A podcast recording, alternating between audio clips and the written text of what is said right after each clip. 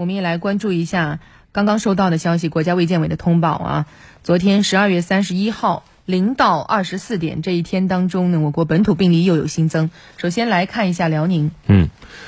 十二月三十一号零至二十四时，辽宁省新增四例本土新冠肺炎确诊病例，均属普通型病例，其中沈阳市报告两例，大连市报告两例。一例为无症状感染者转归病例，新增三例本土无症状感染者，均为大连市报告，无新增治愈出院病例。那截止到昨天二十四时，辽宁省累计报告确诊病例现在三百五十一例，含境外输入六十七例，治愈出院二百八十七例，死亡两例。目前在院治疗六十二例，尚有三十五例无症状感染者在定点医院隔离治疗。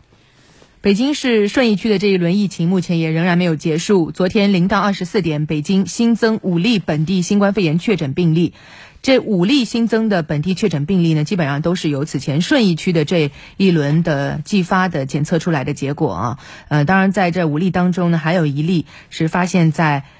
现住怀柔区北房镇幸福东园，但他实际上呢也是顺义区金马工业园某公司的员工，所以报告是显示顺义区有四例，怀柔区有一例。以上的确诊病例呢，目前都已经进行了流行病学的调查，按要求在落实管控措施。那么这样的一些新发病例，也还是提醒我们大家，疫情防控这根弦丝毫不能松懈。嗯，此外呢，四川成都疫情的溯源结果公布了。与尼泊尔境外输入病例的病毒基因序列是高度同源，首发病例推测可能是因为接触了隔离点的垃圾导致感染。